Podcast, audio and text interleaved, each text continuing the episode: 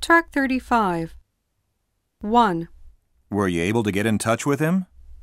2, Were you able to change his mind?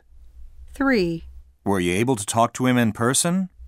4, Was he able to get a job? 5, Was he able to get there on time? 6, Was he able to borrow some money from the bank? 7, Was he able to solve all the math problems?